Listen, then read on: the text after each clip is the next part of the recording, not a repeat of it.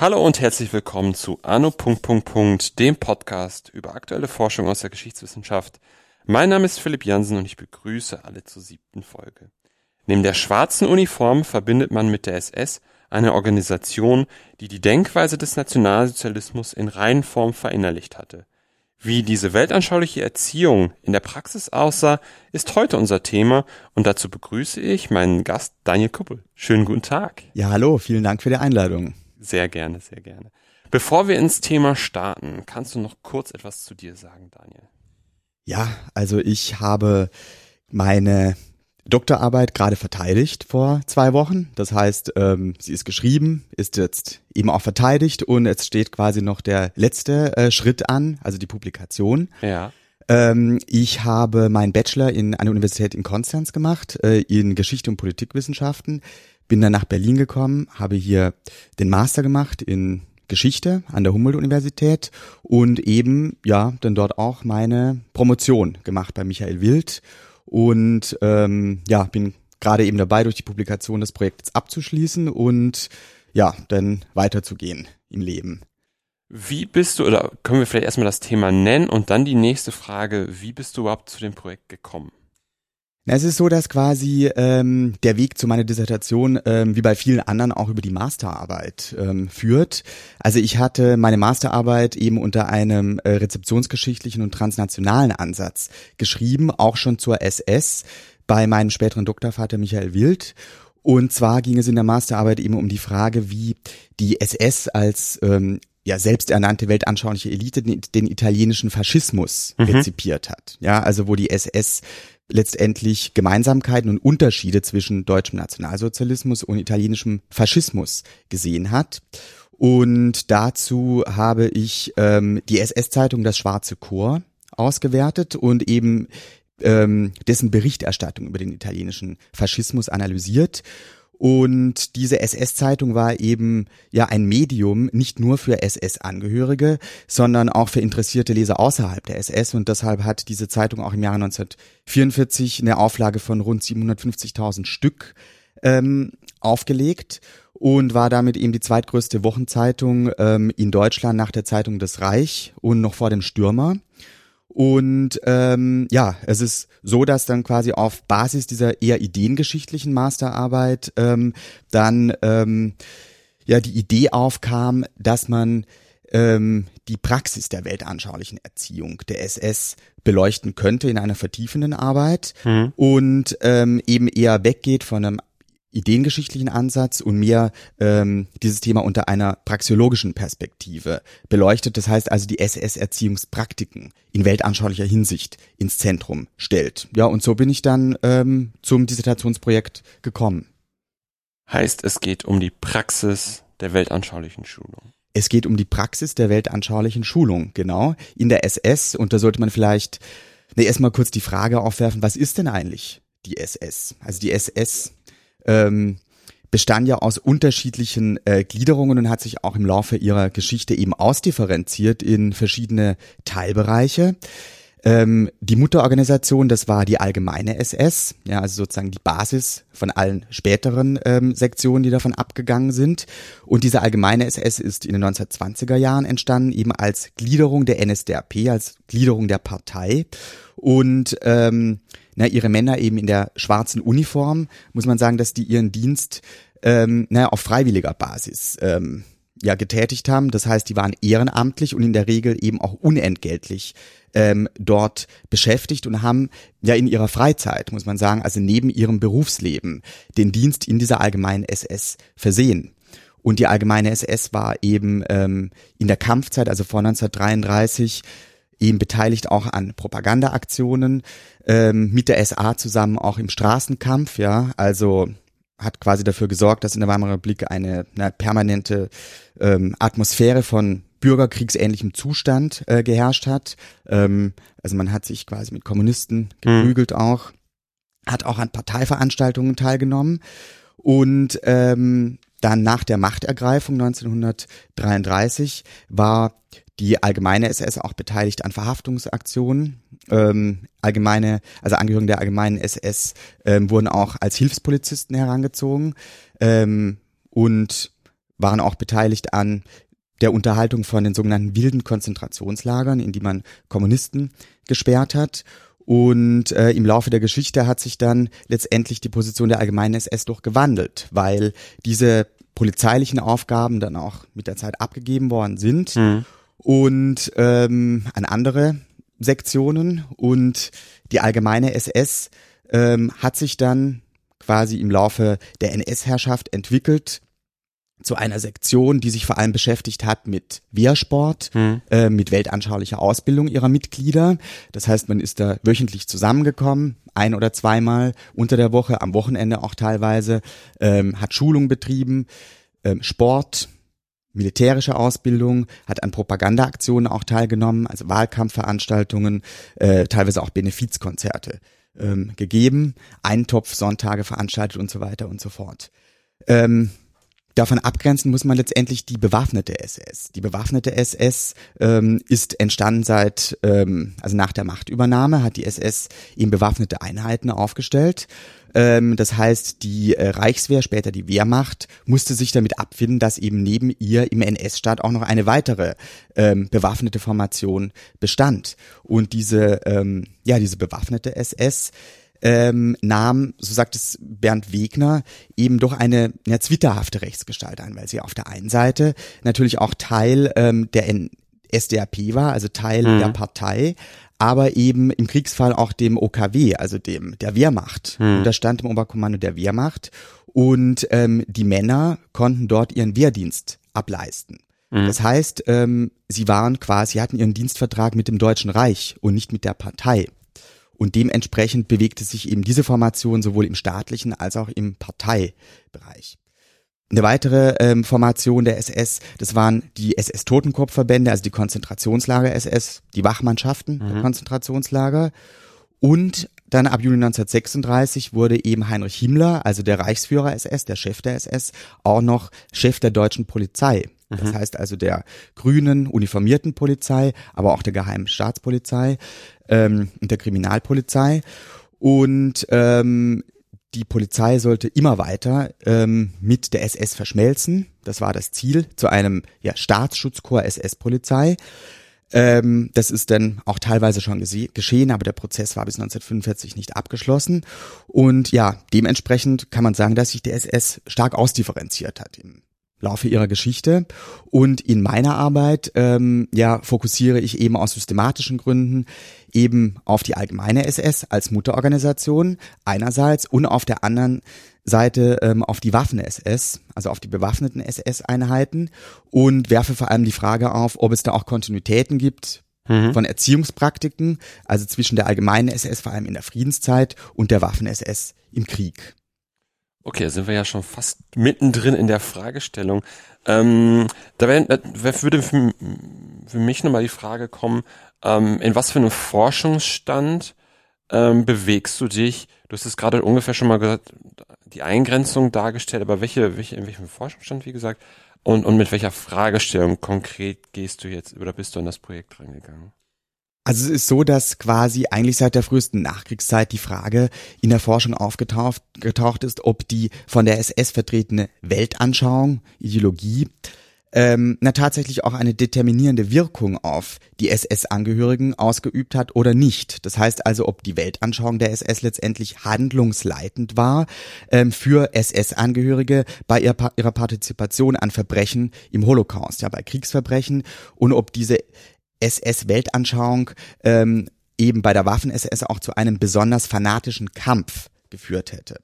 Und ähm, ja, bereits im Jahre 1946 hat Eugen Kogon, der ähm, einer Soziologe war und selbst äh, inhaftiert war äh, im Konzentrationslager Buchenwald als Gegner des Nationalsozialismus, ihm sein Werk der SS-Staat mhm. ausgegeben und damit auch quasi so eine Linie geprägt, ähm, in der Interpretation äh, der Bedeutung der Weltanschauung für die SS, die auch noch Jahrzehnte nachwirkt, teilweise bis heute. Und zwar hat Kogon gesagt, ähm, dass die SS-Männer mit denen er es zu tun hatte im Konzentrationslager, dass die eben geistig sehr unterentwickelt gewesen seien und keinen Drang zur Bildung gehabt hätten, auch kein Interesse an dem von der SS herausgegebenen Schrifttum. Und ähm, heute wissen wir, dass es sicherlich so ist, dass die Erfahrung Koguns ähm, dementsprechend war, aber dass es natürlich auch andere Formationen in der SS gab, in denen durchaus auch, ähm, naja, gebildete Männer waren, die sich auch für die Weltanschauung der SS tatsächlich interessiert haben. Aber es ist so, dass auch Hans Buchheim ähm, in seinem Gutachten für den Frankfurter Auschwitz-Prozess von 1964 diesem Narrativ folgt und er auch sagt, dass ähm, letztendlich in der SS weltanschauliche Schulung quasi gefehlt habe. Ja, dass es zwar vorgegeben wurde, aber dass eben keine Lerndisziplin ge geherrscht hätte und dass dort eher gegammelt worden sei, dass sich die SS-Angehörigen gelangweilt hätten und ähm, ja, dass es wie, wie in der Wehrmacht gewesen sei, so behauptet er, und auf Desinteresse gestoßen sei.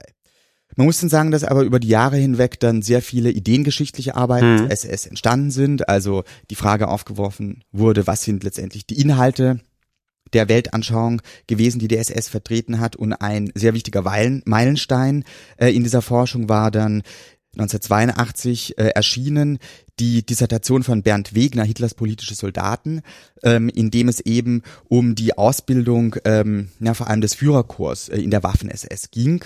Und ähm, ja, Wegner hat sich dann auch sehr stark der weltanschaulichen Schulung an den SS-Junkerschulen, an den mhm. SS-Führerschulen gewidmet, hat die Inhalte analysiert und ähm, durchaus herausgestellt, dass naja, die weltanschauliche Schulung von Relevanz war und dass da eben antisemitische Inhalte, es verwundert ja nicht, ver äh, vermittelt worden sind.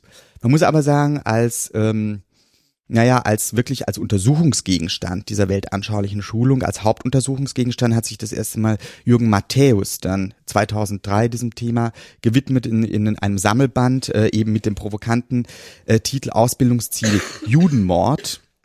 Das heißt, er hat dort die Frage aufgeworfen, ähm, ja, inwieweit die weltanschauliche Erziehung von SS, Polizei und Waffen-SS also eine Rolle gespielt hat im Rahmen der Endlösung und äh, die These aufgestellt, dass dieser weltanschaulichen Schulung durchaus eine Scharnierfunktion zugekommen sei im Prozess der Endlösung. Das heißt, sie habe eben eine Verbindung geschaffen zwischen Potenz und Tat, sagt er, obwohl man natürlich, ähm, das stellt er auch fest, eben empirisch schwer nachweisen kann, welchen Einfluss tatsächlich die Weltanschauung auf die Motivation der Männer hatte.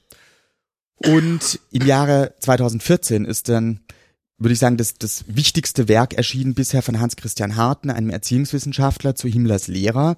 Und er analysiert eben sehr ausführlich ähm, die SS-Schulungsleiter, also letztendlich das Personal, das für die weltanschauliche Schulung zuständig war und ähm, ja liefert eben eine kollektivbiografische Arbeit dazu und analysiert zudem auch die Schulungseinrichtungen der SS. Das heißt, er zeigt also quasi ähm, die Entwicklung auf der SS-Junkerschulen, der SS-Unterführerschulen, von Ausbildungslagern der SS, von weiteren SS-Berufsschulen auch und zeigt ihnen, wie dicht dieses Netz war an SS-Bildungseinrichtungen ähm, und welche Stellung dort auch weltanschauliche Schulung einnahm und welche Inhalte dort vermittelt wurden.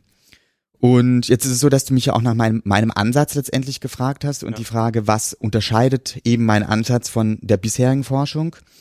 Und zwar grenzt sich eben mein Ansatz von der Motivforschung ab. Mhm. Das heißt, wir müssen ja feststellen, dass es sehr schwierig ist, ähm, ein Einfluss der Maßnahmen der weltanschaulichen Schulung ähm, auf das Täterverhalten empirisch nachzuweisen. Mhm. Also warum ist es so schwierig, eben den Einfluss weltanschaulicher Schulung auf Täterverhalten nachzuweisen? Da gibt es vor allem drei Gründe. Ja.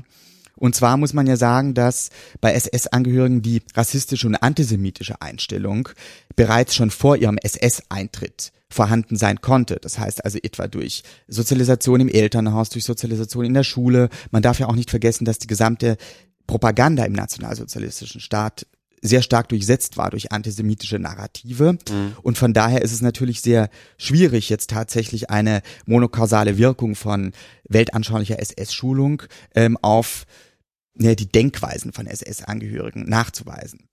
Der zweite Punkt ist natürlich, dass ähm, die Überlieferung von sogenannten Ego-Dokumenten ähm, sehr rudimentär ist. Das heißt Tagebücher, Briefe, in denen SS-Angehörige Auskunft geben über ihre Motive, sind nur in sehr geringer Zahl überliefert und deshalb kann man hier sehr schwer allgemein äh, allgemeingültige Aussagen treffen für Hunderttausende von SS-Angehörigen. Und drittens muss man natürlich auch sagen, dass menschliches Handeln eben auch was die Partizipation an Genoziden anbelangt, niemals monokausal ist. Das heißt, die Gründe für menschliches Handeln sind immer, ähm, naja, sind die variieren sehr, ja, und ähm, sind multikausal, ähm, auch was eben die Motivation anbelangt, eben, naja, an Aktionen in Völkermorden teilzunehmen. Ja, und der Organisationssoziologe ähm, Stefan Kühl sagt, also selbst wenn man ähm, einen Scanner an die Gehirne von Menschen anschließen würde während äh, ihrer Handlungen, wäre es schwierig, äh, tatsächlich äh, ihre Motivation mhm. nachzuweisen. Und deshalb haben wir es hier eigentlich mit einer riesen Blackbox zu tun, was die Motive anbelangt von SS-Angehörigen. Und mein Ansatz ist daher eher ein praxiologischer. Das heißt, es geht nicht darum, ähm, nachzuweisen, ob die ähm, das Verhalten ja, von SS-Kriegsverbrechern ähm, tatsächlich zurückzuführen ist auf weltanschauliche Erziehung, sondern mhm. es geht darum, die Praktiken der Schulung ähm, nachzuvollziehen. Und ja, dadurch dabei stütze ich mich dann eben auf den organisationssoziologischen Ansatz von Stefan Kühl. Ähm, vielleicht kann ich da nachher noch kurz drauf eingehen. Dann. Kannst du gerne. Mhm. Und zwar ist es so, ähm, dass Stefan Kühl einen organisationssoziologischen Ansatz liefert. Das heißt, es geht um die Frage, wie äh, funktionieren Organisationen im Generellen. Mhm. Und er überträgt dieses Modell eben auch auf Armeen und spezifisch eben auch auf ähm, sogenannte Zwangsorganisationen im Nationalsozialismus, das heißt auf Polizeibataillone. Und ich habe dieses Modell eben angewendet auch auf die Waffen-SS. Mhm.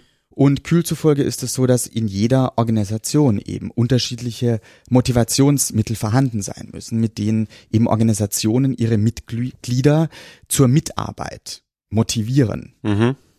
Und ähm, diese Motivationsmittel ähm, ja, werden eben parallel eingesetzt von Organisationen und dementsprechend wurden sie auch eingesetzt ähm, innerhalb der Waffen-SS, um ihre Angehörigen ähm, einerseits zum Kampf zu motivieren, aber andererseits auch zur Partizipation an Kriegsverbrechen, also mhm. an Massenexekutionen mhm. beispielsweise.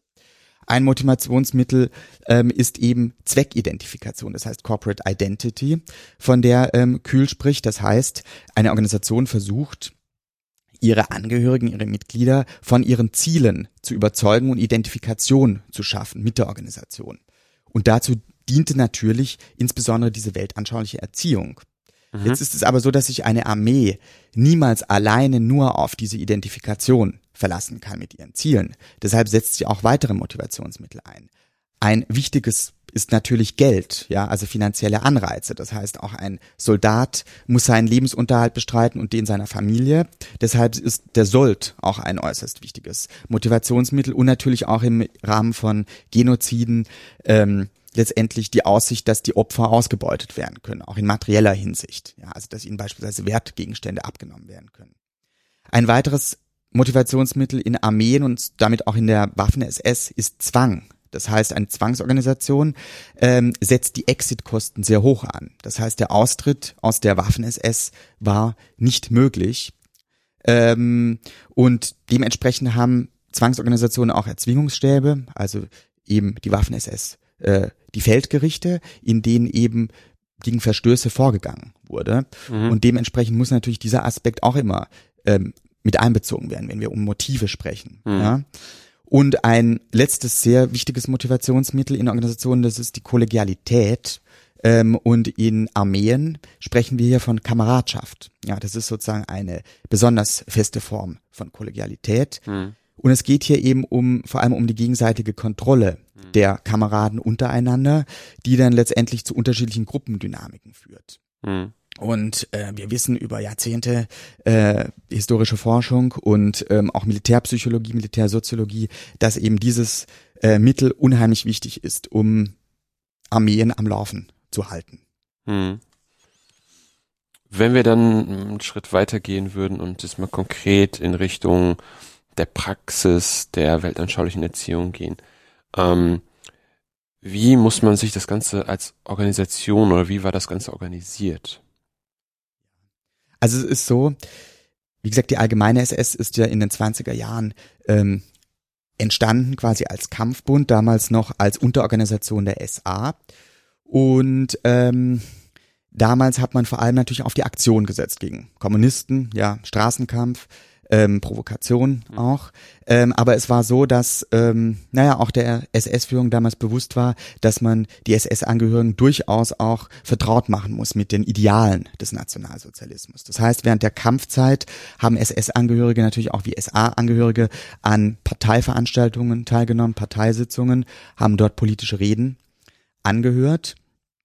Ähm, und ähm, es war so, dass im Jahre 1931 ähm, die Partei die SS-Führerschule in ähm, oder Entschuldigung, die die Führerschule in in München gegründet hat, in der eben SS-Führer, SA-Führer ausgebildet worden sind. Ähm, das kann man sagen, das ist sozusagen so, naja, eine, eine erste Form der Institutionalisierung mhm. schon. Aber ähm, letztendlich ist die Institutionalisierung erst richtig in Gang gekommen nach der Machtergreifung. Und vor allem spielt hier Richard Walter Daré eine äußerst wichtige Rolle. Ähm, das war ein alter Freund Himmlers und er hat letztendlich ähm, die Ideen in die SS hineingebracht. Mhm. Also quasi hat es vorangetrieben, dass die SS sich vor allem versteht auch als eine Form der Zuchtgemeinschaft, ja, also die dazu dient, äh, eben besonders gutes, angeblich äh, rassisch hochwertiges in Anführungszeichen Menschenmaterial ähm, zu züchten. Ach, deswegen dann auch diese hohen Maßgaben an die Mitglieder, wenn sie sich bewerben wollten. Dass genau. Da entsprechende Größe, Ariennachweis sogenannter ja. beigebracht werden muss. Genau, auch die eine Heiratsgenehmigung mhm. eingeholt werden musste. Das heißt also, dass auch die Ehefrau diesen Kriterien mhm. ähm, zu entsprechen hatte. Mhm. Und Daré war sich dessen bewusst, dass man die SS-Angehörigen aufklären muss über diese Linie. Also man, dass man sie nicht nur konfrontieren konnte damit, sondern dass man Schulungen betreiben muss. Mhm. Und deshalb hat er dann als Chef des ähm, Rasse- und Siedlungshauptamtes, was eben zuständig war für die Umsetzung äh, dieser Heiratskriterien, ähm, deshalb hat er da in dieser Institution ein Schulungsamt institutionalisiert, was eben zuständig war für die weltanschauliche Schulung der SS. Ja, und auch quasi nach der ähm, organisatorischen Ausdifferenzierung der SS eben in ja, allgemeine SS, Waffen-SS, Konzentrationslager-SS und auch Polizei, ja, äh, diese unterschiedlichen ähm, Gliederungen mit Schulungsmaterialien und Schulungsplänen versorgt hat.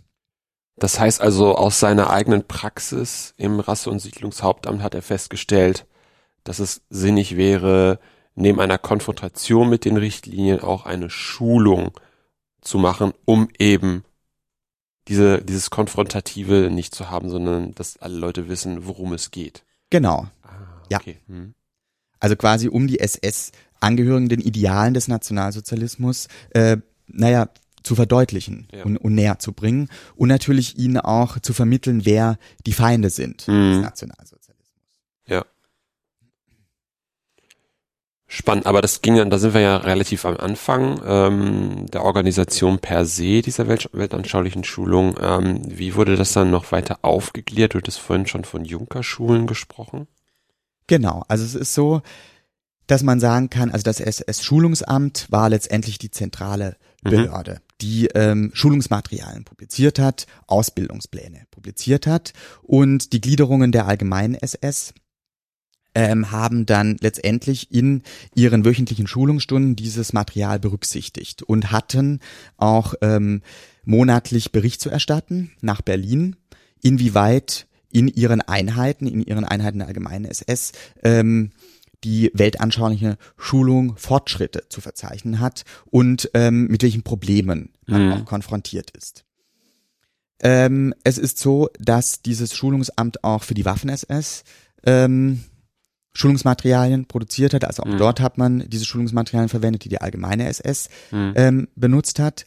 Aber innerhalb der Waffen-SS hat sich dann letztendlich auch eine eigene Organisationsstruktur ähm, mhm. herauskristallisiert und wie im Nationalsozialismus so oft ähm, sind dann konkurrierende Institutionen auch entstanden. Das heißt, es gab einerseits ähm, das Schulungsamt der SS, Auf der anderen Seite ist dann im SS-Führungshauptamt, das ist sozusagen quasi, naja, ein zentraler Führungsstab der Waffen-SS gewesen, auch eine, ähm, naja, eine Sektion entstanden für weltanschauliche Erziehung der Waffen-SS und da gab es dann oft Kompetenzstreitigkeiten mhm. ähm, zwischen den einzelnen Akteuren. Aber nichtsdestotrotz ähm, war es so, dass ähm, dieses Schulungssystem durchaus effizient war und dass man auch was ähm, die Erziehung der Waffen-SS anbelangt, sagen muss, ähm, dass weltanschauliche Schulung Teil der Ausbildung war. Also sowohl was den Führernachwuchs anbelangt, aber auch die Mannschaften. Und wer Karriere machen wollte in der Waffen-SS als Führer, musste natürlich weltanschauliche Schulung durchlaufen, musste an den Junkerschulen Klausuren schreiben, musste die bestehen, musste dieses weltanschauliche Wissen abrufbar haben. Und ähm, dementsprechend war natürlich weltanschauliche Schulung auch ein wichtiges Instrument zur, naja, zur Ausdifferenzierung, was die Dienstgrade anbelangte und auch ein, naja, eine Voraussetzung, um Karriere zu machen mhm. innerhalb ähm, der SS. Ja. ja. Und das wurde dann ja auch sogar dann verbrieft. Ne? Also da gab es ja teilweise noch sowas wie Zeugnisse ähm, darüber, wie die, wie es um die weltanschauliche Gesinnung desjenigen stand, hatte genau. ich mal gesehen. Ja. Es wurde also quasi unterschieden in den Zeugnissen auch einerseits zwischen Leistung ähm, im Fach weltanschauliche Schulung hm. und dann tatsächlich auch ähm, Haltung. Ja, denn das konnte, da konnte durchaus ein Widerspruch vorliegen. Das heißt also, ähm, die Waffen-SS, Gottlob Berger, also der ähm, letztendlich die weltanschauliche Schulung während des Krieges ähm, ähm, innerhalb der Waffen-SS durchgeführt hat, also als ähm, ein oberster Akteur. Mhm.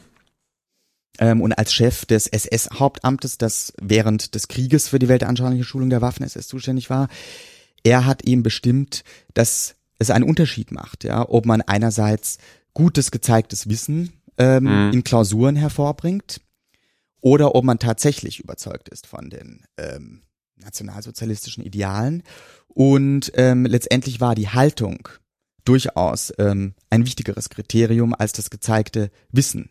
Das heißt, ähm, jemand, der lediglich in ähm, seinen Klausuren gute Ergebnisse abgeliefert hat, der aber ähm, so eingestuft wurde, dass er nicht wirklich von den Idealen durchdrungen ist, mhm. der ähm, so zumindest die Anweisung ähm, sollte nicht automatisch befördert werden. Ah, okay. Ja, das heißt, ähm, Haltung war letztendlich das zentrale Kriterium und eigentlich wichtiger als das gezeigte Wissen in den Schulungsstunden. Mhm.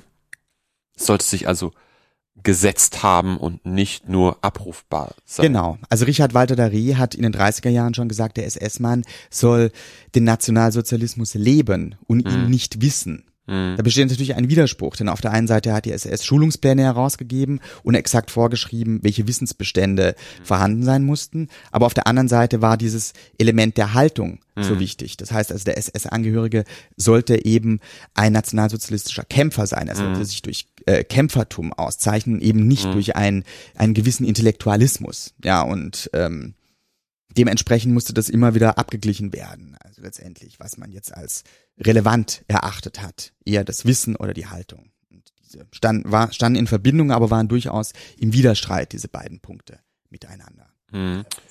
Du hattest von über die Dispute, Widerstände zwischen den beiden Schulungseinrichtungen gesprochen. Kannst du kurz mal ein Schlaglicht geben, worum es da im Groben ging, was da das Problem war?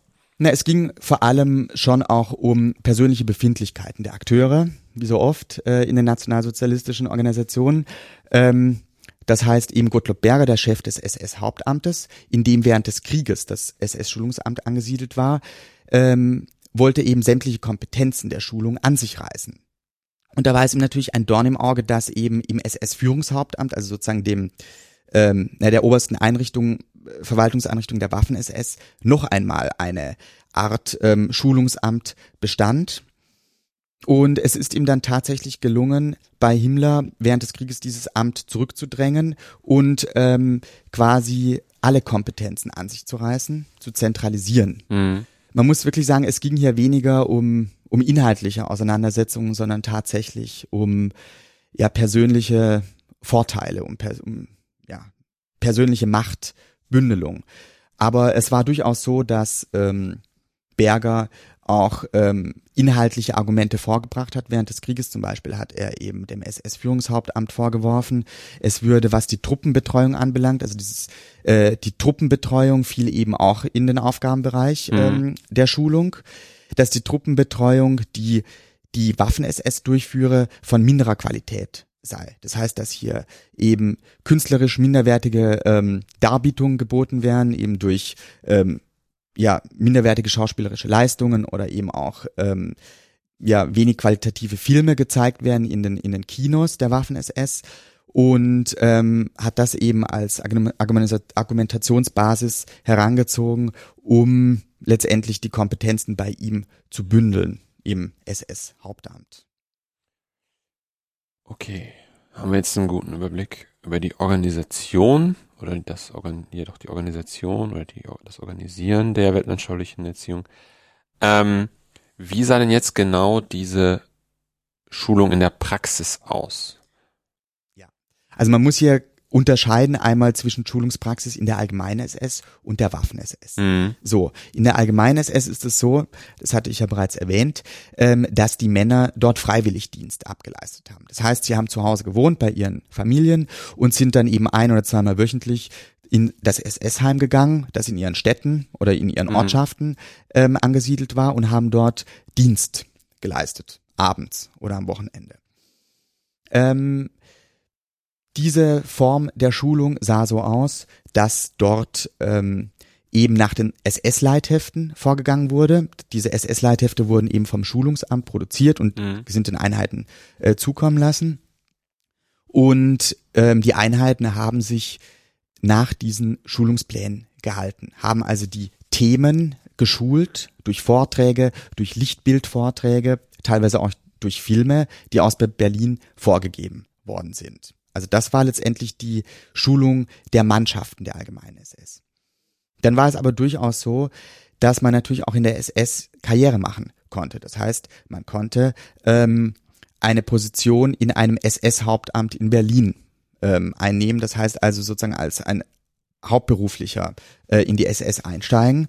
Und dementsprechend hat für solche Personen die SS Schulungslager veranstaltet. Mhm. Diese Schulungslager ähm, haben meist ähm, entfernt von Ortschaften stattgefunden. Also das Ideal war, dass diese Schulungslager auf dem freien Lande mhm. stattfinden, in der Natur. Und ähm, die zu Schulenden letztendlich isoliert waren in dieser Natur, weg von der Zivilisation, ähm, von morgens bis abends ausgesetzt waren einem gewissen Programm, das ja. sehr militärisch gestaltet war. Das heißt, es ging morgens sehr früh los mit einem Wegappell, ja, die Leute mussten antreten, äh, dann auch zu einem Fahnenappell. Das SS-Treuelied wurde gesungen. Dann ähm, gab es Frühstück. Dann gab es die erste Schulungssektion, die zweite Schulungssektion, in der unterschiedliche Themen unterrichtet wurde, also beispielsweise die Geschichte der SS. Wer sind die Gegner der SS? Was sind die Ideale des Nationalsozialismus? Nationalsozialistische Wirtschaftspolitik. Dann gab es Mittagessen, dann gingen die Schulungs Einheiten weiter. Ja. Und abends ähm, wurden diese ähm, Tage in diesen SS-Lagen beendet mit sogenannten Kameradschaftsabenden. Und auch diese Kameradschaftsabende waren eben nicht nur ähm, letztendlich Freizeit, sondern auch diese waren gestaltet nach bestimmten Abläufen. Also das heißt, ähm, durch Ansprachen, äh, durch ähm, Singen gemeinsames, ähm, teilweise auch durch ähm, Theater, die natürlich auch weltanschaulichen Idealen äh, entsprechen sollten. Und eben durch diese Isolierung wollte man eben innerhalb von ein oder zwei Wochen diesen SS-Angehörigen die Ideale des Nationalsozialismus beibringen. Und man muss natürlich auch sagen, dass die Teilnahme an solchen ähm, Schulungslagern karrieristische Voraussetzungen waren. Das heißt, wer ah, in der okay. SS Karriere machen wollte, musste an einem solchen Schulungslager ja. teilnehmen. Ja. So, das ist jetzt die eine ähm, Form der Schulung ähm, die Schulung innerhalb der Waffen-SS ja. war natürlich nochmal eine andere Sache. Denn mhm. die Waffen-SS war eine militärische Formation.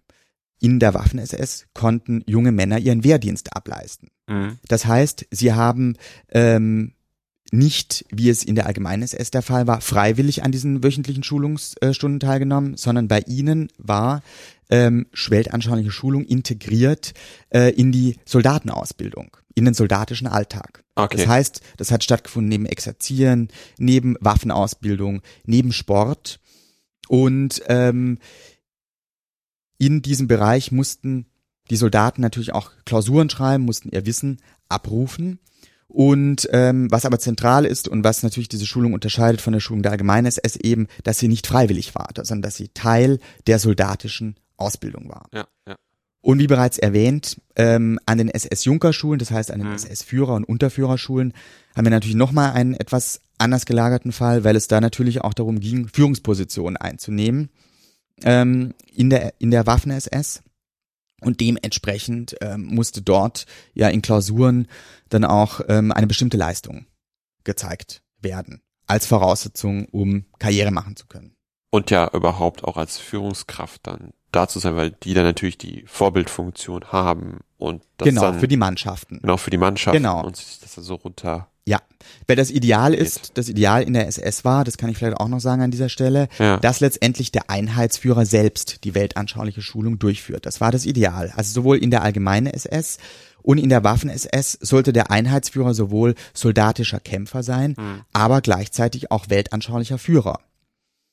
Jetzt ist es so, dass aber sich die SS dessen bewusst war, dass diese, naja, soldatisch äh, geprägten Männer nicht unbedingt immer die besten Pädagogen waren. Und deshalb hat man ihnen sogenannte Schulungsleiter zur Seite gestellt. Diese Schulungsleiter sollten aber, lediglich Referenten sein. Das heißt, sie sollten die Einheitsführer unterstützen bei der Schulung, sollten Schulungsmaterialien bereitstellen, die Schulungspläne erstellen, vielleicht Reden äh, ähm, vorfertigen. Aber die Schulung an sich, so das Ideal, sollte sowohl in der Waffen-SS als auch in der allgemeinen SS der Einheitsführer durchführen. Also immer noch, er hatte nur dann halt diesen Referenten als Hintergrundmenschen. Sozusagen, genau, genau. Man muss aber feststellen, und das zeigen die Schulungsberichte, dass die Schulungsleiter dann teilweise doch selbst diese Schulungen durchgeführt haben, ähm, weil eben, naja, die, die Einheitsführer mit, mit anderen Dingen beschäftigt waren. Und dementsprechend konnte quasi bis zum Jahr 1945 dieses Ideal Himmlers nicht immer zu hundertprozentig umgesetzt werden, dass tatsächlich auch der Einheitsführer selbst schult, sondern man hat es dann eben diesen Schulungsspezialisten überlassen, die ja auch wiederum selbst äh, Schulungslager durchlaufen haben und ähm, ja, die selbst eben nicht nur ähm, geschult haben, sondern auch Beschulte der SS immer wieder waren durch Fortbildungsmaßnahmen. Aber dadurch dann schon die Idee, dass Einheitsführer auch weltanschauliche Vorbilder sind und durch die Tätigkeit der Lehre auch sich selber ja darin auch irgendwie festigen und bestätigen, das Ganze dann doch irgendwie ausgehebelt worden ist. Genau. Also quasi es das Ideal war, ähm, dass eben soldatisches Kämpfertum auch mit politischem Kämpfertum ähm, einhergeht und dass das eben die SS unterscheiden sollte eben zu herkömmlichen Armeen, wie Ja. beispielsweise die Wehrmacht, ja, in der man vorgeworfen hat, sie wäre eine reine na, funktionale Armee, in der eben keine Ideale herrschen und in der Waffen-SS war das Ideal der politische Kämpfer. Ja, und dieses politische Kämpfertum, in dem eben Weltanschauung, aber auch militärische Kompetenz vereint war, sollte eben der Einheitsführer selbst vorleben. Ja. So das Ideal. Das dann in der Praxis, wie du es gerade schon ausgeführt hast, dann gebrochen wurde. Genau. Ähm, jetzt haben wir dann über die Praxis gesprochen, ähm, da auch unterschieden zwischen, zwischen allgemeiner und äh, bewaffneter SS. Ähm, wie, um welche Inhalte ging es? Genau, also man kann quasi die Inhalte grob strukturieren. Also es ging letztendlich erst einmal auch um die Vermittlung von Selbstbildern in der SS. Also was wird von einem SS-Mann erwartet? Der SS-Mann sollte eben politischer Kämpfer sein. Der ähm, Leitspruch der SS, eben meine Ehre heißt Treue, war da ein sehr griffiger Slogan, den man ähm, vermitteln konnte und der sich auch teilweise in Feldpostbriefen von SS-Angehörigen wiederfindet, indem man eben darauf ähm, ne, rekurriert hat und eben sein eigenes Verständnis, sein eigenes Ich konstruiert hat als Angehöriger der Waffen-SS. Man hat sich verstanden als Avantgarde, als weltanschauliche Avantgarde und das sollte auch den Angehörigen der SS vermittelt werden. Also als Avantgarde in politischer Hinsicht, was, ähm, naja, die Überzeugung anbelangt, hinsichtlich weltanschaulicher Inhalte, aber auch in Anführungszeichen in rassischer Hinsicht. Das heißt eben, dadurch, dass der Heiratsbefehl galt, SS-Angehörigen eben nicht jede Ehefrau heiraten sollten, sondern nur ausgewählte Ehefrauen und dadurch, dass auch die Aufnahmekriterien ähm, hoch angesetzt waren, so zumindest im Ideal, sollte die SS eine rassische Elite werden und das musste man natürlich in den Schulungsstunden auch kommunizieren. Ja. Das heißt, das war Teil des SS-Selbstverständnisses. Mhm. Und ähm, dass man natürlich auch der deutschen Bevölkerung äh, um Jahrzehnte voraus sei in bestimmten weltanschaulichen Überzeugungen, vor allem auch was die Entkonfessionalisierung anbelangt. Also sozusagen die Bindung zur Kirche sollte gebrochen werden. Ähm, in der NS-Zeit war es so, dass also ähm, der Großteil der, der Deutschen natürlich noch kirchlich gebunden war. Mhm. Also weit über 90 Prozent. Und ähm, SS-Angehörigen, so das Ideal, sollten aus der Kirche austreten. Das war nicht der Fall, ja. Aber zumindest ähm, hat man den SS-Angehörigen vermittelt, dass eigentlich ähm, Christentum, ja, und kirchliche Bindung nicht ähm, naja, kompatibel ist zur nationalsozialistischen Weltanschauung und hat daraus eben auch ein Teil dieses avantgardistischen Selbstbildes gezogen, dass man der Bevölkerung vorangeht, was die Entchristlichung anbelangt. Ja, also das war auch ein wesentlicher Teil des SS-Selbstbildes.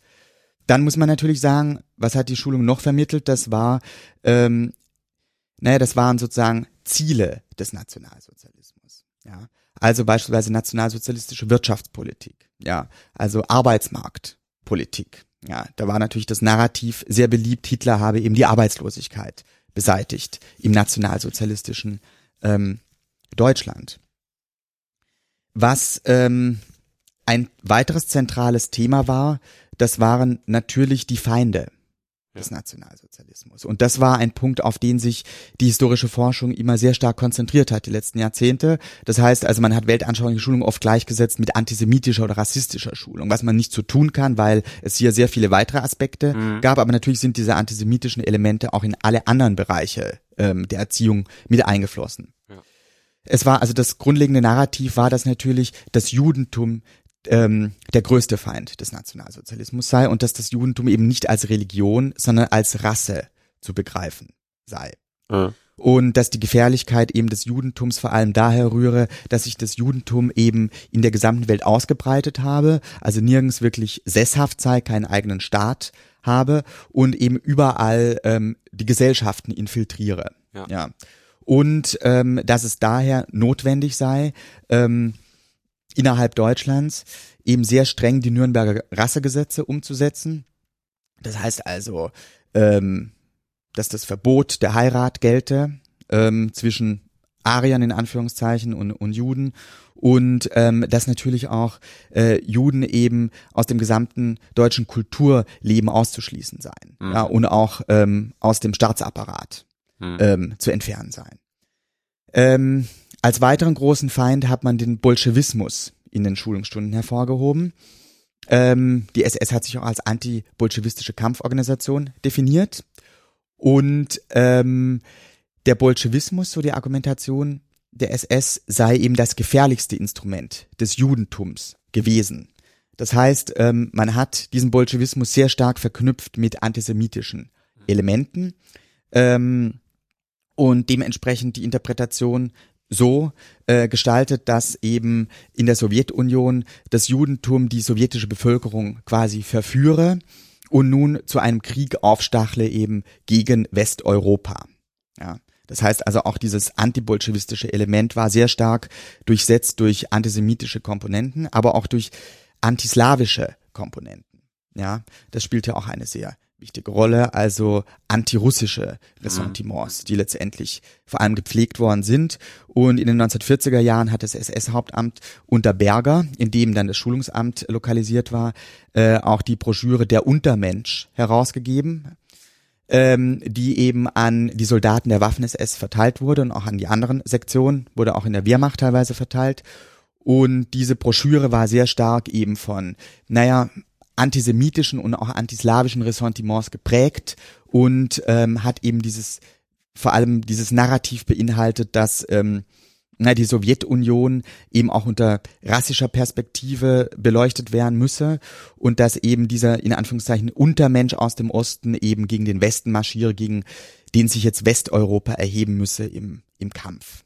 Und dahinter steht Das der, Judentum. Der, der Jude, Genau. das, das Judentum äh, ja. und zieht die Fäden Genau. angeblich. Ja, ah, genau. okay. Und, und das eben nicht nur, ähm, was den Bolschewismus anbelangt, sondern auch was eben, wie die SS gesagt hat, die westlichen Plutokratien anbelangt. Das heißt Großbritannien und auch die, die Vereinigten Staaten, ähm, die man als kap kapitalistische Systeme gebrandmarkt hat. Auch hier wurden ähm, antisemitische Stereotype reproduziert, indem ja eben argumentiert wurde, dass, dass es diesen Systemen letztendlich nur um finanzielle Aspekte ging, ähm, dass es wichtig sei, dass der Dollar rollt, ja, so hat es die SS beschrieben, und dass das eben letztendlich die Motive seien, weshalb ähm, diese imperialistischen äh, und ähm, ja, kapitalistischen Systeme des Westens, die sich liberal nennen, äh, einen Kampf gegen Deutschland führten. Okay. Okay. Spinnt sich in mir gerade so ein ganz komisches Bild, das also teilweise sehr Aluhut-mäßig, das angeblich überall äh, durch die durch, durch, durch die durch die ja durch diese Unsesshaftheit der Juden überall an allen an allen Schaltstellen äh, Juden säßen, Genau. die dann im Sinne wir vernichten das deutsche La das deutsche Reich äh, da dann Länder aufwiegeln. Ja, genau. Und das eben auch noch weiter gesponnen, also sozusagen als, als, als weiteres Feindbild wurde halt eben das Christentum und vor allem der Katholizismus in den Schulungsstunden immer herausgehoben. Und das Christentum wurde eben auch als jüdische Religion, ja, aufgrund ähm, seiner geistesgeschichtlichen Wurzeln im Judentum ähm, gebrandmarkt Hm. und argumentiert, dass es eben nicht sein kann, dass ähm, der nordische Mensch in Anführungszeichen äh, eben einen jüdischen Gott verehrt. Ja, auch ähm, hinter dem Vatikan eben als naja als doch internationale Organisation, die eben vernetzt ist eben mit allen Ländern, in denen es Katholiken gibt. Ähm, auch hier wurde das Judentum dahinter vermutet als als Strippenzieher und herausgestellt. Ja. Ähm, und nicht nur da, auch was die Freimaurer anbelangte. Also die Freimaurer waren ein weiteres Feindbild äh, innerhalb der SS-Schulung.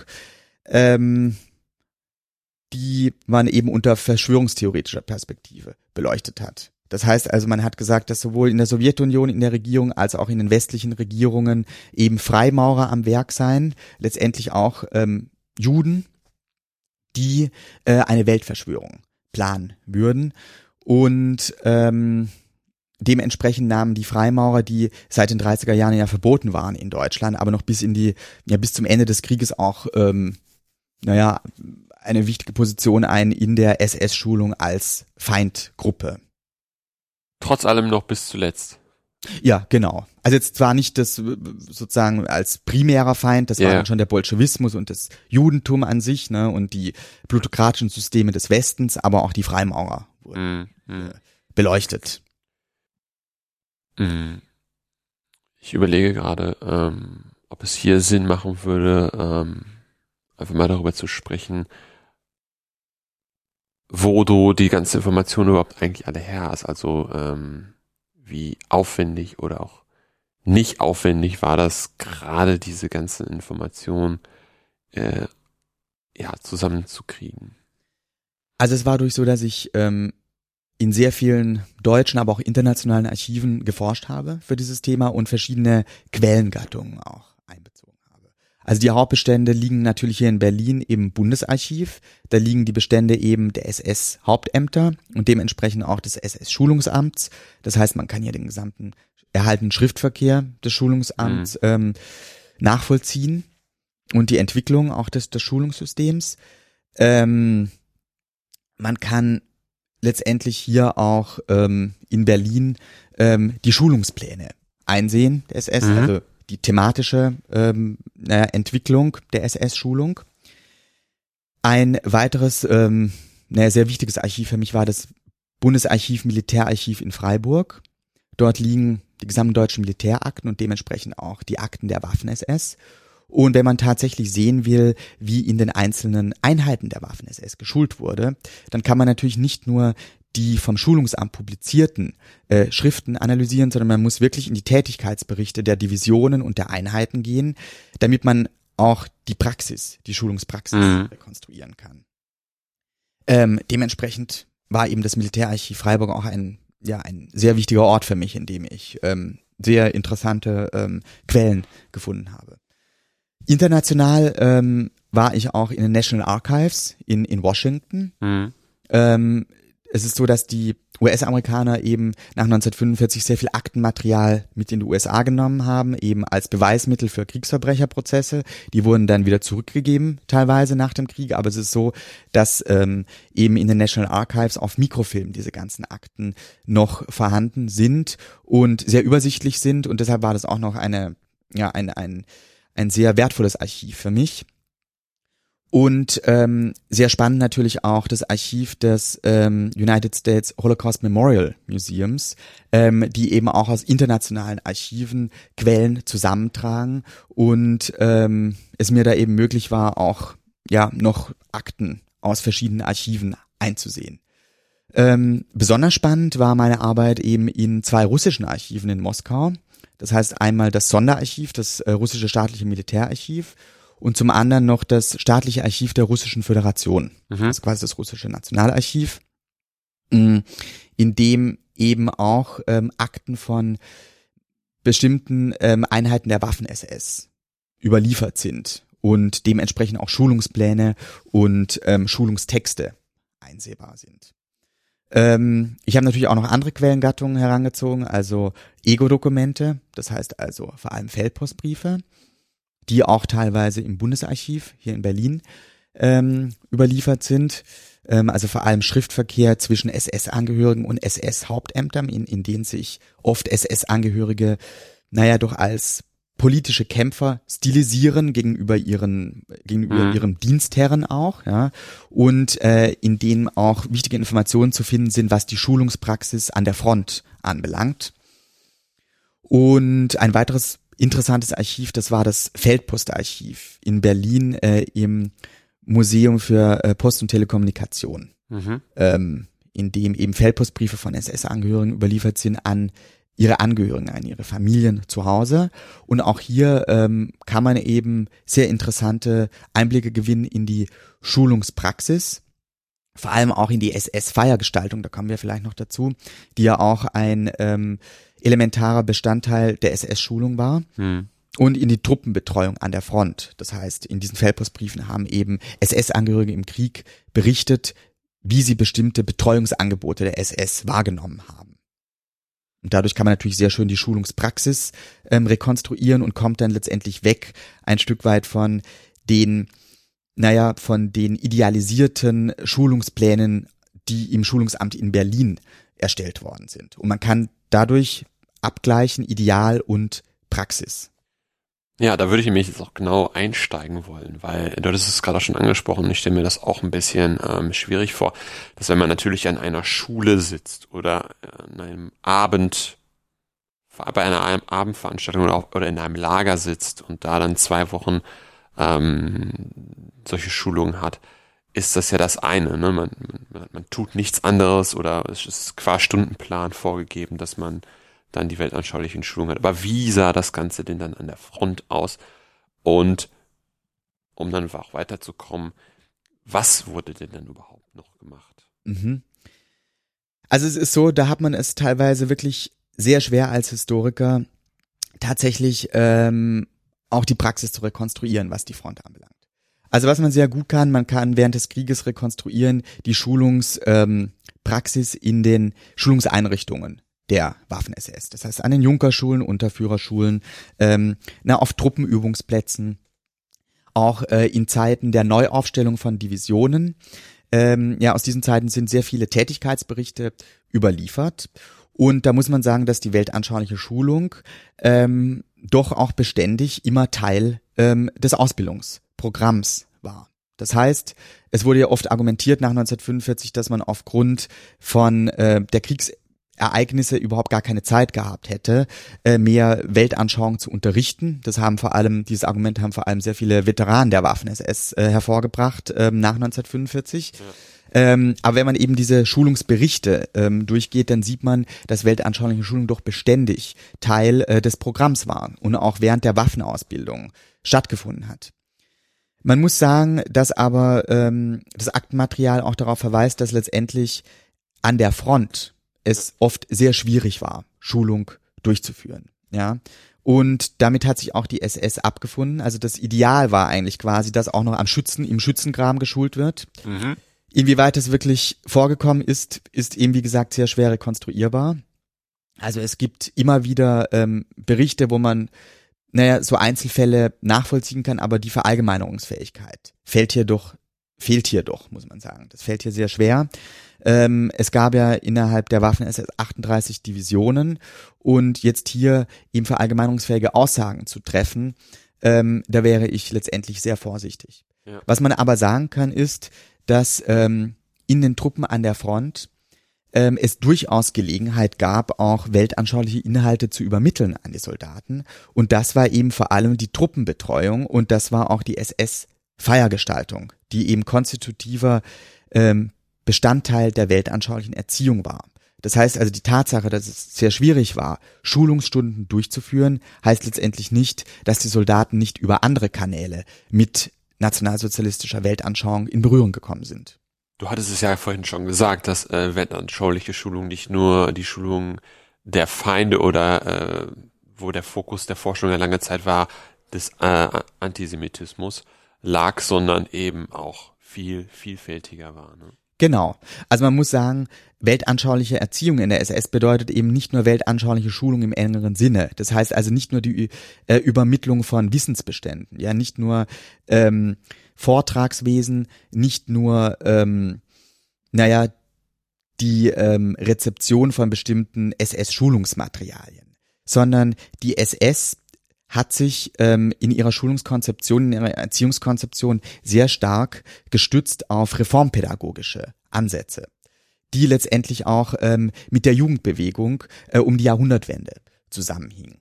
Das heißt, die Jugendbewegung ähm, in den 20er Jahren, wie beispielsweise auch der Wandervogel, ja, ähm, hat das Ideal vertreten, dass ähm, eben na, der Intellekt, der Intellektualismus eher etwas Schädliches wäre für die Erziehung und dass äh, junge Menschen eher durch das Erlebnis ähm, erzogen werden sollen. Das heißt also, die SS hat gesagt, der SS-Mann soll erzogen werden auch durch Erlebnisse, die direkt an den, an den SS-Mann herantreten, ohne das gesprochene Wort auch. Und ähm, in diesen Bereich fällt eben die SS-Feiergestaltung. Ja, diese SS-Feiergestaltung ähm, richtete sich nach einem, naja, Feierplan, der das gesamte Jahr umfasst hat ähm, und der ange auf angeblich germanisches Brauchtum zurückging. Das heißt, die SS hat sich letztendlich als Vorreiterin gesehen des germanischen Gedankens, ähm, als Vorreiterin ähm, dass man altes germanisches Brauchtum wiederbeleben sollte. Und dieses angeblich germanische Brauchtum hat sie eben auch eingesetzt, um ihre Angehörigen ähm, zu erziehen. Das heißt, das war Bestandteil der weltanschaulichen Schulung und die Organisation und Kon Konzeptionalisierung dieser Feiern war eben auch angesiedelt im SS-Schulungsamt. Das heißt, wenn man jetzt letztendlich weltanschauliche Schulung nur aus ideengeschichtlicher Perspektive beleuchtet, also nur ähm, aus der Sicht des SS-Schriftturms, dann fehlt eben ein wesentlicher Bestandteil und das ist eben dieses erlebnispädagogische Element, das äußerst wichtig war. Und ähm, hier haben wir eben auch ein Ineinandergreifen von unterschiedlichen Diskursen. Ja, also hier greift eben die SS durchaus auch erlebnispädagogische Literatur auf aus den 20er Jahren, die eben sagt, wie wichtig es ist, ähm, nicht eben primär den Intellekt zu fördern, sondern eine Haltung in Mann hervorzurufen und diese Haltung ähm, könne eben vor allem ja durch das Erlebnis geweckt werden.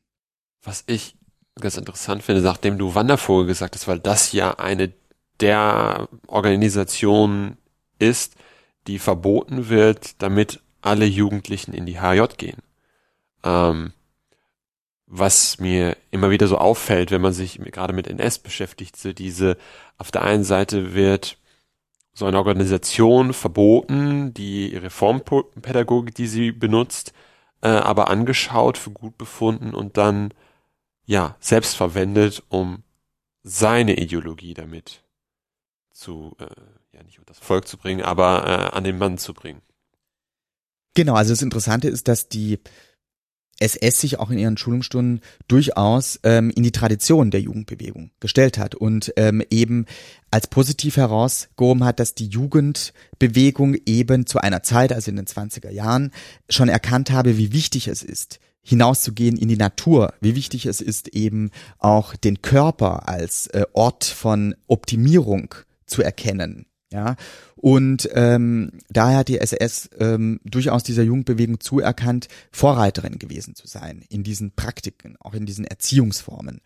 Ähm, und es ist ja tatsächlich so, dass die Jugendbewegung ähm, dieses pseudogermanische Brauchtum wiederbelebt hat. Ja, also beispielsweise ähm, das Julfest ja. wiederbelebt hat. Ja, also sozusagen das angeblich germanische Weihnachtsfest. Mhm. Ähm, auch die Jugendbewegung hat bereits Feuer entzündet, ja, also Wintersonnenwendfeuer, Sommersonnenwendfeuer.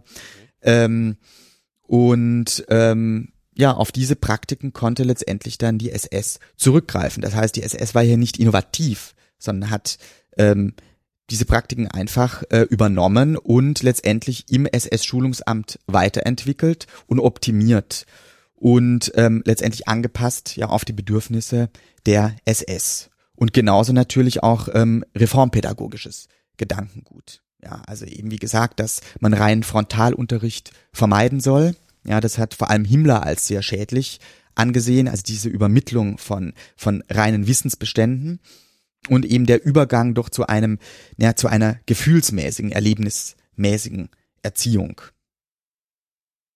Okay, du hattest dann auch schon das Feierjahr hattest du gerade schon angesprochen. Ähm, möchtest du noch was zum so Winter Son Sonnenwende und zum Juhfest? Genau, Gibt's da noch also, irgendwas äh, Spannendes ja, zu erzählen? Ja, also das ist doch wirklich ähm, eigentlich sehr interessant, denn diese Praktiken ähm, die äh, in der allgemeinen SS während der 30er Jahre in den SS-Einheiten ähm, vollzogen worden sind, hat auch die Waffen-SS übernommen und während der Kriegszeit ähm, auch an der Front letztendlich fortgeführt, eben als wichtiges Mittel zur Gruppenkonstitution, ja, also zur Identitätsstiftung. Das heißt also, innerhalb der ähm, Waffen-SS war es so, ja, innerhalb der SS, ähm, dass natürlich auf der einen Seite ähm, weltanschauliche Schulung wichtig war. Ja, also wie gesagt, die Übermittlung von ähm, Wissensbeständen. Und diese ähm, Schulung äh, sehe ich eben als ähm, naja, das Erlernen einer SS-spezifischen Sprache. Ja, das heißt also, hier wurde eine gruppenspezifischen Sprache angeeignet auf der einen Seite. Ja, also das heißt, der SS-Mann musste wissen, was ist unter Jude zu verstehen, was ist unter äh, Bolschewismus zu verstehen. Ähm, das ist das eine. Element. Und diese Sprache war, wie ich erwähnt habe, wichtig auch für karrieristisches Fortkommen. Aber auf der anderen Seite haben wir eben ähm, diese erlebnispädagogischen. Elemente, die man ähm, auch an der Front noch weiter praktiziert hat okay. und die eben wichtig waren, ähm, dass sich die SS als eine, ne, oder hier spezifisch die Waffen-SS, als eine weltanschauliche Avantgarde auch von der Wehrmacht abgrenzen konnte der man vorgeworfen hat, doch sehr konservativ und reaktionär zu sein. Und ähm, hier ist natürlich das SS, ähm, das SS ähm, Feierjahr ähm, elementar. Das heißt also, ähm, dieses SS-Feierjahr hatte einige unterschiedliche, ähm, naja, wichtige Daten. Das war zum einen das Julfest, was eben das christliche Weihnachtsfest ersetzen wollte, an dem ähm, Julfeuer entzündet worden sind. Oh, draußen, ja, im Wald idealerweise. Und im Anschluss dann das Julfest stattfand, das heißt in den SS-Heimen auch die Frauen eingeladen waren von den SS-Angehörigen. Und bei dieser Feier gab es eine, naja, gewisse Zeremonie, mhm. die so vorgegeben war durch das Schulungsamt. Das heißt, äh, man hat eine sogenannte Jultanne aufgestellt die eben den Weihnachtsbaum ersetzen sollte und an dieser Jultanne wurden unterschiedliche Kerzen angezündet und beim Anzünden dieser Kerzen wurde eben unterschiedlicher ähm, Menschengruppen gedacht. Mhm. Ja, zum Beispiel also den Gefallen des Krieges ähm, und so weiter und so fort und eben innerhalb dieser Zeremonie wurde weltanschauliches Wissen übermittelt an die SS-Angehörigen. Dann gab es natürlich die Sommersonnenwendfeier, ja, die im Juni stattgefunden hat, bei der eben auch ein Julfeuer entzündet worden ist. Es gab aber auch einfach ähm, Parteifeiern, die die SS ähm, vollzogen hat. Zum Beispiel den 1. Mai, den Tag der mhm. Arbeit, oder Führers Geburtstag, ja, mhm. ähm, oder eben den Tag der Machtergreifung. Mhm. Und all diese Anlässe hat die SS ähm, genommen, um für ihre Angehörigen ein gewisses Programm zu bieten mhm. und das eben auch noch innerhalb der Waffen-SS an der Front. Mhm. Ähm, was auch noch sehr interessant ist, das sind die sogenannten Lebensfeiern der SS. Diese Lebensfeiern sollten eben vor allem christliche Übergangsrituale ersetzen. Das heißt also die Taufe, die Trauung und die kirchliche Beerdigung mhm. sollten ersetzt werden eben durch eine SS-Namensgebung, durch eine SS-Eheweihe und durch eine SS-Totenfeier. Mhm. Und es war nicht verpflichtend für die SS-Angehörigen, ähm, diese Feiern äh, in ihrem privaten Bereich wirklich ähm, eindringen zu lassen. Das heißt, SS-Angehörige konnten durchaus auch ihre Kinder noch ähm, christlich taufen lassen oder konnten sogar auch noch kirchlich getraut werden. Aber das Ideal war es eben, äh, dieses neugermanische Brauchtum auch bei diesen äh, familiären Feiern Einzug halten zu lassen. Und interessant ist es natürlich vor allem an der Front, ähm, was der SS-Totenkult anbelangt. Das heißt, die SS hat über den Gräbern von Gefallenen der Waffen-SS ähm, nicht wie die Wehrmacht äh, am Anfang eben normale Kreuzer aufgestellt, sondern SS-Todesrunen. Mhm. Das heißt, ähm, diese SS-Todesruhen gehen angeblich zurück auf, auf die Germanenzeit mhm. und ähm, haben deshalb diese Gräber ähm, markiert ja als Gräber von Gefallenen der Waffen-SS. Und dadurch kann man natürlich sagen, dass sich die Waffen-SS vor allem gegenüber der Wehrmacht auch abgegrenzt hat als Elite. Ja, also das war ein ganz klares Zeichen. Hier liegt ein Angehöriger der weltanschaulichen nationalsozialistischen Elite.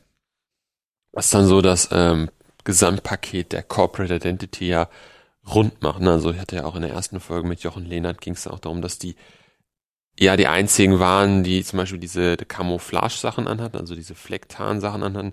Dann haben sie diese Feiern, sage ich mal, die sich abgrenzen, selbst an der Front, plus dann auch einfach andere Gräber, andere vielleicht auch Todeszeremonien, andere Grabkreuze oder wie, wie man das oder wie, wie man das nennen würde.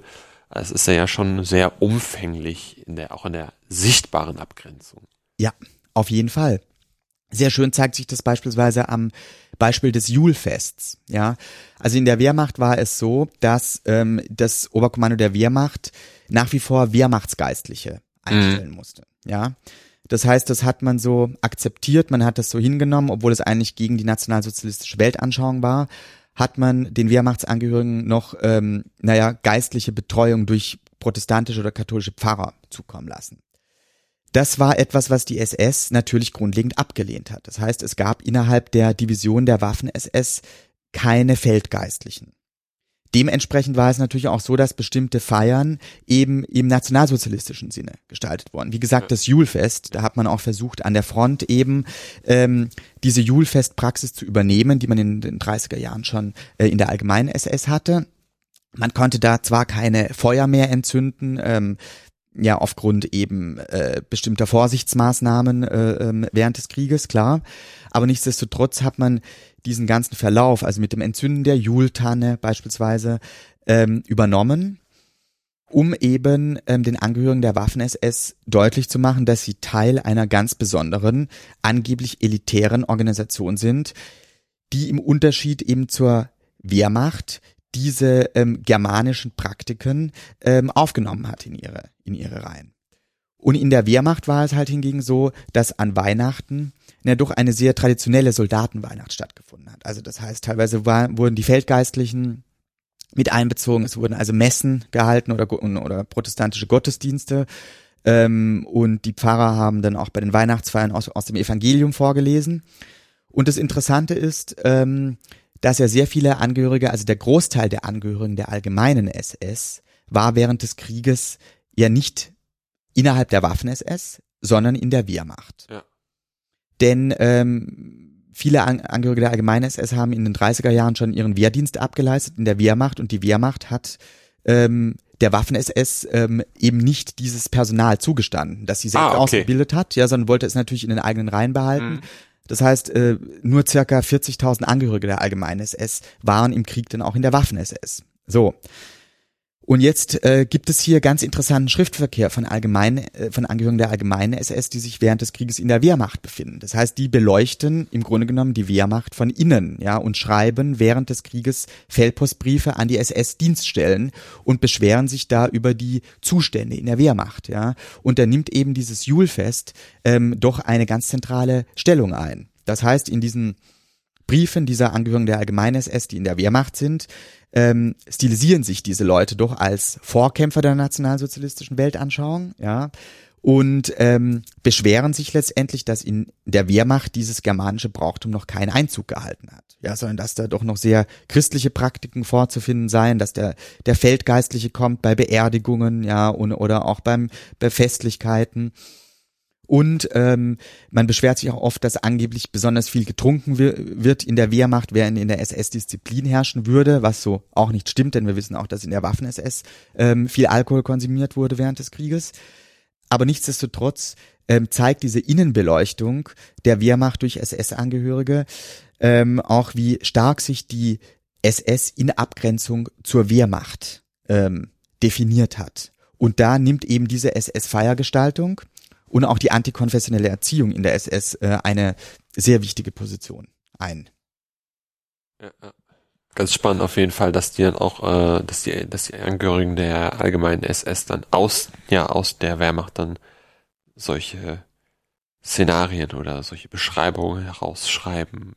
Genau. Und das bestätigt natürlich dann auch den Eindruck von Heinrich Himmler oder auch Gottlob Berger, also dem Chef des SS-Hauptamtes, dass die Wehrmacht eben keine, ähm, naja, keine effiziente nationalsozialistische Erziehung betreiben würde, sondern dass die Wehrmacht eine, eine reaktionäre Truppe sei, die eher noch im alten Preußentum verhaftet wäre und sich noch nicht wirklich ähm, dem Nationalsozialismus geöffnet habe. Ja, also so letztendlich ähm, das Narrativ in der SS, was natürlich dazu gedient hat, vor allem seine eigene Funktion hervorzuheben, ja, und seine eigene Relevanz als Avantgarde der nationalsozialistischen Weltanschauung im NS-Staat. Ja, ja. Vor allem, wenn man dann sich nochmal weiter den weiteren Verlauf anschaut, ähm, Himmler als Chef des Ersatzheeres nach dem Attentat auf Hitler, ähm, immer mehr die Ausweitung der Waffen-SS auch in bestimmte Positionen, dass es immer mehr größere Militäreinheiten von denen gab, also dass sie Korps geleitet haben, unter denen diesmal dann auch Wehrmachtseinheiten gekämpft, also auch mal verdreht.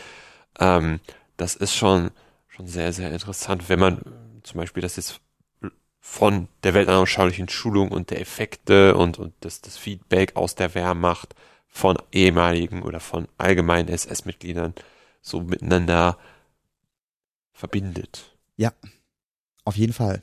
Also gerade eben in diesem Abgleich zeigt sich halt ähm, das Selbstverständnis der SS mit, mit der Wehrmacht. Ja.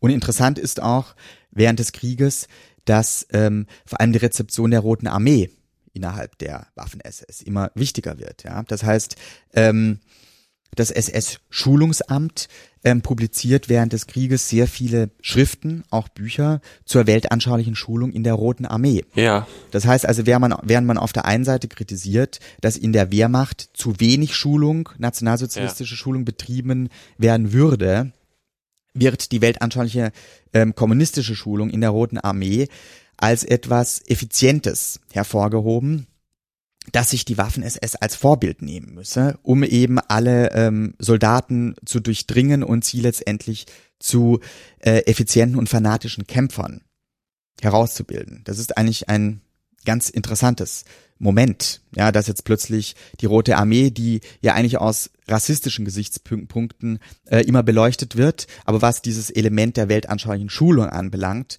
für die Waffen-SS als Vorbild gegolten hat. Ja, das ist dann wieder so ein Beispiel wie vorhin, wie du es vorhin schon zu der Reformpädagogik sagtest. Also das finde ich auch ehrlich gesagt sehr ähm, spannend und, und, und, und auch in einer gewissen, ja nicht bemerkenswert, will ich jetzt nicht sagen, aber es ist schon so in der Richtung auf jeden Fall spannend, dass man ja sagen könnte, sie, sie würden einfach ganz klar sagen, das sind irgendwelche Freivogel, also irgendwelche Wandervogelleute, mit denen wollen wir nichts zu tun haben, die sind nicht ideologisch geschult, weg. Genauso dann irgendwie zum Feind oder zu dem Erzfeind zu gucken, dem der Roten Armee, ähm, wo dann der Bolschewismus hinterhängt, der wiederum mit, mit dem Judentum zu tun hat und ähm, da dann trotzdem noch zu sagen, was machen die denn da? Wie machen die das denn da? Ähm, und dann im Zweifelsfall halt sagen, okay, die machen da was Gutes, übernehmen wir. Genau, genau. Und das bei gleichzeitiger rassischer, in Anführungszeichen, Degradierung. Und ja? Bekämpfung. Und Bekämpfung. Also es ist ja auch quasi so, in der Roten Armee gab es ja das Kommissarssystem. Ja. Das heißt, ähm, zeitenweise war das nur, ähm, war es so, dass äh, in den Einheiten der Roten Armee eine doppelte Führung war. Mhm. Das heißt, es gab den militärischen Führer mhm. und den Kommissar, der letztendlich der weltanschauliche Führer war. Ja. Und dieser weltanschauliche Führer war eben dem militärischen Führer nicht untergeordnet, sondern gleichgestellt. Das heißt, es gab eine Doppelstruktur. Mhm. Ähm, dadurch wollte natürlich die äh, kommunistische Partei ähm, ihren Einfluss geltend machen ja. in der Roten Armee. Ja. Vor allem auch während der Revolutionszeit hatte man Angst, dass man sozusagen äh, militärische Führer, die man übernommen hat aus der Zarenzeit, ähm, dass sie eben politisch nicht, ähm, dass die politisch nicht zuverlässig seien. Ähm, diese Leute sollten überwacht werden durch die Kommissare. Ja. Und dieses Kommissarssystem ähm, wurde von der SS für sich selbst abgelehnt. Das heißt, man wollte innerhalb der SS dieses Kommissarssystem nicht etablieren. Denn die Schulungsleiter in der SS unterstanden ja hierarchisch den militärischen Einheitsführern. Man hat aber, was die Rote Armee anbelangt, gerade dieses Kommissarssystem als besonders gefährlich ähm, angesehen, ähm, weil man letztendlich ähm, Angst hatte, dass vor allem diese Kommissare die Soldaten eben zu sehr fanatischen ähm, sowjetischen Kämpfern ähm, ausbilden die dann letztendlich eine große Gefahr für die Wehrmacht und die Waffen-SS darstellen. Ja. Daher ging ja auch der Kommissarsbefehl, ähm, dass alle Kommissare, ähm, die in deutsche Kriegsgefangenschaft geraten, eben abzusondern sind von der Truppe und zu exekutieren sind. Das heißt, es wurden sehr viele Kommissare ähm, ermordet, die in, in deutsche Kriegsgefangenschaft geraten sind. Aber vor ihrer Ermordung war es eben so, dass die Waffen-SS oft ähm, Verhöre durchgeführt hat und sich in diesen Verhören eben auch dafür interessiert hat, wie in der Roten Armee geschult wird. Genauso hat man natürlich ähm, Aktenbestände erbeutet durch die Rote Armee und hat die ausgewertet und eben versucht auch für die eigene SS-Schulung daraus Anregungen herauszuziehen. Wahnsinn, ja, ja, ja. Ich hatte das bei dem in dem Buch Die Wohlgesinnten ähm, gelesen. Da geht es auch darum, dass dann große russische Aktenbestände äh, danach durchsucht werden, was da an verwertbaren Sachen bei ist äh, oder sind und was man dann entsprechend übersetzen lässt. Also der Aufwand, der da betrieben worden ist, ähm, an Informationen zu kommen, sei es jetzt an äh, ideologische Schulungen oder in dem Fall, wer äh, NKWD-Leute waren, ist wirklich immens. Der ist, der war immens groß auf jeden Fall. Ja. Ähm, wenn wir jetzt sozusagen unter deinem Thema, unter deinem Thema ein Fazit machen würden und vielleicht einen kleinen Ausblick mit, äh, einen kleinen Ausblick machen würden, wie auch zum Beispiel alte Waffen des S-Veteranen im Nachkrieg mit dieser weltanschaulichen Schulung umgegangen sind, würden wir, glaube ich, zu einem schönen runden Schluss kommen. Mhm. Ja, das Interessante ist ja quasi, dass die, diese weltanschaulichen Erziehungspraktiken 1945 nicht enden, sondern die werden tradiert in die Veteranenverbände der Waffen-SS nach 1945 in der Bundesrepublik. Mhm. Und zwar ist es so, dass ähm, in der Nachkriegszeit die HIAG entsteht, also die Hilfsgemeinschaft auf Gegenseitigkeit der ähm, Veteranen der ehemaligen Waffen-SS, also ein ähm, ja ein Veteranenverband, der eben sich für die Interessen von früheren Angehörigen der Waffen-SS einsetzt. Man muss ja sehen, dass die SS ähm, in den Nürnberger Prozessen als verbrecherische Organisation ähm, verurteilt wurde. Ja. Dementsprechend hatte auch dieses Urteil Auswirkungen auf die rechtliche Stellung von S, also von Angehörigen der Waffen-SS in der Bundesrepublik. Das heißt also, was Rentenansprüche anbelangt, also die Zeiten der Waffen-SS wurde nicht gleich auf die Rente angerechnet, wie jetzt ähm, das bei Wehrmachtssoldaten der Fall war. Ähm, SS-Veteranen hatten auch einen schlechteren Zugang zur, zur Bundeswehr und hatten auch mit, naja, mit einer naja, verschärften Strafverfolgung zu rechnen. Und deshalb war letztendlich der Slogan innerhalb dieses Veteranenverbandes, die Angehörigen der Waffen-SS seien eben auch nur Soldaten gewesen wie andere auch. Also quasi auch nur ähm, wie die Wehrmachtssoldaten ähm, Kämpfer gewesen, ja, also militärische Kämpfer und nicht weltanschauliche Kämpfer.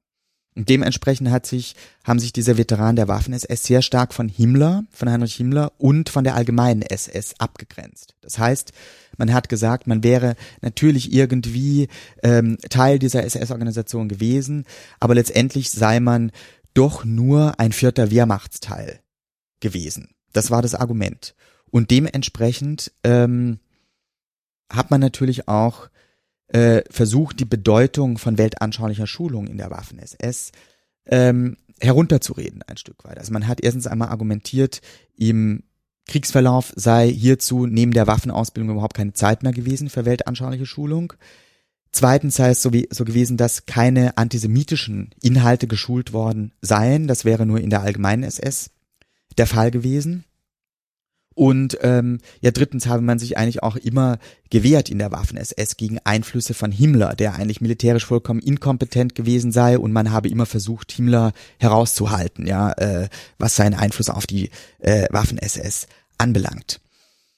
Ähm, dieses Narrativ, wie gesagt, sollte halt eben vor allem dazu zu gelten, nach 1945 ähm, die Veteranen auch nur als normale Veteranen, äh, Kriegsveteranen darzustellen und ja. nicht als frühere Angehörige einer besonders weltanschaulich geschulten Organisation. Ja. Das Interessante dabei ist aber, dass bei diesen Veteranentreffen, die immer wieder stattgefunden haben, also in den Landesverbänden ähm, dieser HIAC, dass hier exakt dieses pseudogermanische Brauchtum ja. ähm, wieder aufgegriffen worden ist und ähm, Teil dieser Veteranentreffen war.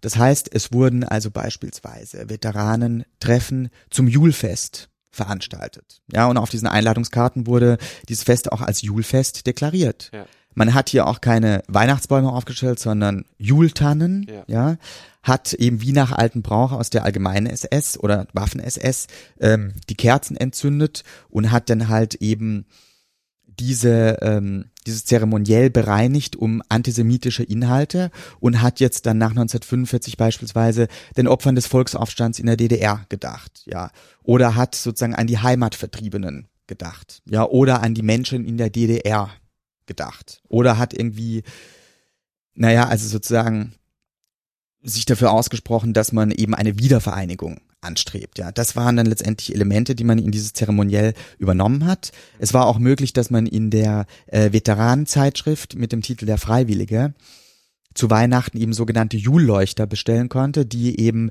während der NS-Zeit auch ähm, vor allem ausgezeichnete SS-Führer erhalten haben oder auch mhm. verheiratete ja. SS-Angehörige. Ähm, die wurden nach 1945 immer noch produziert und ähm, bezogen dann auch von, konnten bezogen werden von, von ähm, Veteranen der Waffen-SS. Genauso war es, dass man Kameradschaftsabende veranstaltet hat, auch noch eben nach ähm, Abläufen, wie sie früher äh, innerhalb der allgemeinen SS stattgefunden haben. Ähm, und beispielsweise, was das Julfest anbelangt, ähm, das hat man dann durchaus auch an die Zeit angepasst. Also natürlich hatte es dann vielleicht nicht mehr diesen Pathos, den es letztendlich äh, während der NS-Zeit hatte, aber man hat immer noch das Julfeuer entzündet, so wie es sich Himmler vorgestellt hatte ja. ursprünglich hat dann aber teilweise daraus so eine Art Grillparty gemacht, ja, hat Würste ah. gegrillt, hat dann die Ehefrauen und Kinder äh, eingeladen, der Veteranen, ja. und ähm, hat dann eben noch bei Schlagermusik ähm, quasi, naja, eine Gartenparty veranstaltet. Ähm, und das aber sozusagen als Kontinuität zum alten, ähm, naja, Julfest oder zum, zur alten Sommersonnenwende und das zeigt eben, dass sozusagen auf der einen Seite man versucht hat, sich von der Ideologie der SS abzugrenzen, ja. der allgemeinen SS, bei gleichzeitiger ähm, Fortführung dieser Praktiken, deren wesentlicher Regisseur eigentlich ursprünglich Himmler und sein SS-Schulungsamt war. Das wollte ich nämlich gerade gerade auch sagen, ähm, dass man dann natürlich auch irgendwie ein bisschen auf den Zug aufspringt und sagt, ja, ja, das, äh, das ist, äh, das weltanschauliche Schulung hat da nicht stattgefunden. Und das ja gerade auch der Fokus war, wie du gesagt hast, eine antisemitische Schulung, ähm, dass wer sind die Feinde, dass das das Gros ist und dass darüber hinaus vielleicht auch einfach gar nicht der Horizont da war, zu verstehen, dass mit so einer Tradition, mit solchen Festen natürlich dieser ganze, diese ganze Weltanschauung einen Rahmen findet oder einen, einen Kreis findet und dass davon dann zwar die Schulung über die Feinde ähm, ein Teil davon ist, aber nur ein Teil. Genau. Ja. Denn man konnte es nicht, man hat es sich natürlich dann nach 1945 einfach machen können, ja. Als Veteran und konnte argumentieren, naja, an der Front war ja ohnehin keine Zeit mehr für weltanschauliche Schulungsstunden und dementsprechend für antisemitische Belehrung.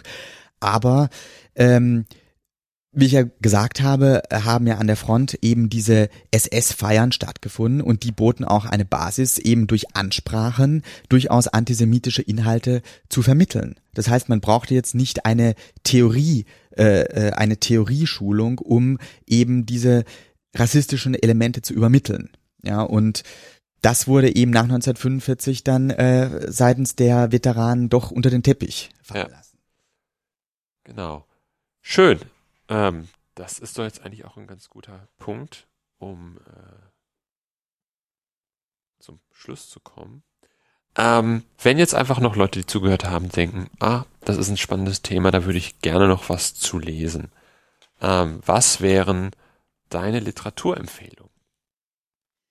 Ja, also ich würde sagen, dass hier auf jeden Fall sehr interessant ist der Sammelband, der von Jürgen Matthäus herausgegeben worden ist, mit dem Titel Ausbildungsziel ähm, Judenmord, weltanschauliche Erziehung von SS, Partei und Waffen-SS im Rahmen der Endlösung, ja. das 2003 ähm, im Fischer Verlag erschienen ist.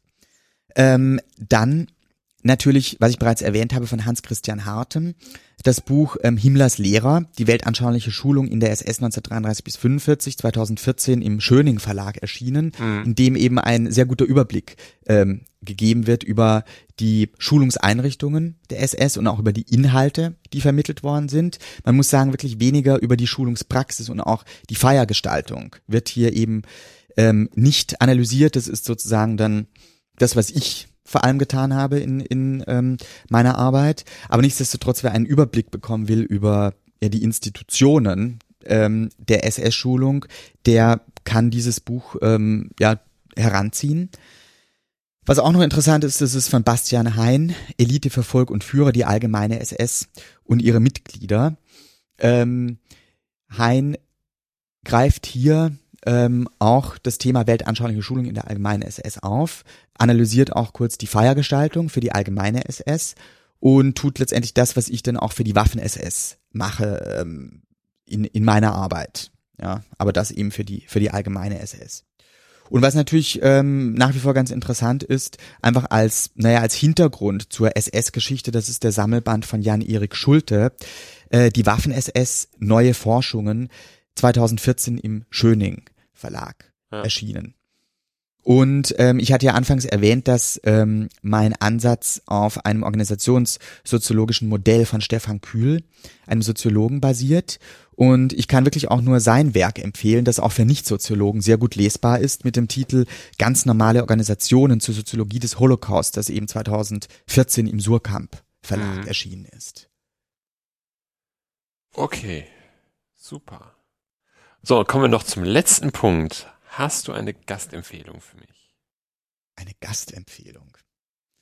Ähm, also was sehr interessant, was ich denke, was sehr interessant sein könnte, das ist von einem Kollegen, Robert Kain, ähm, der auch bei Michael Wild promoviert hat.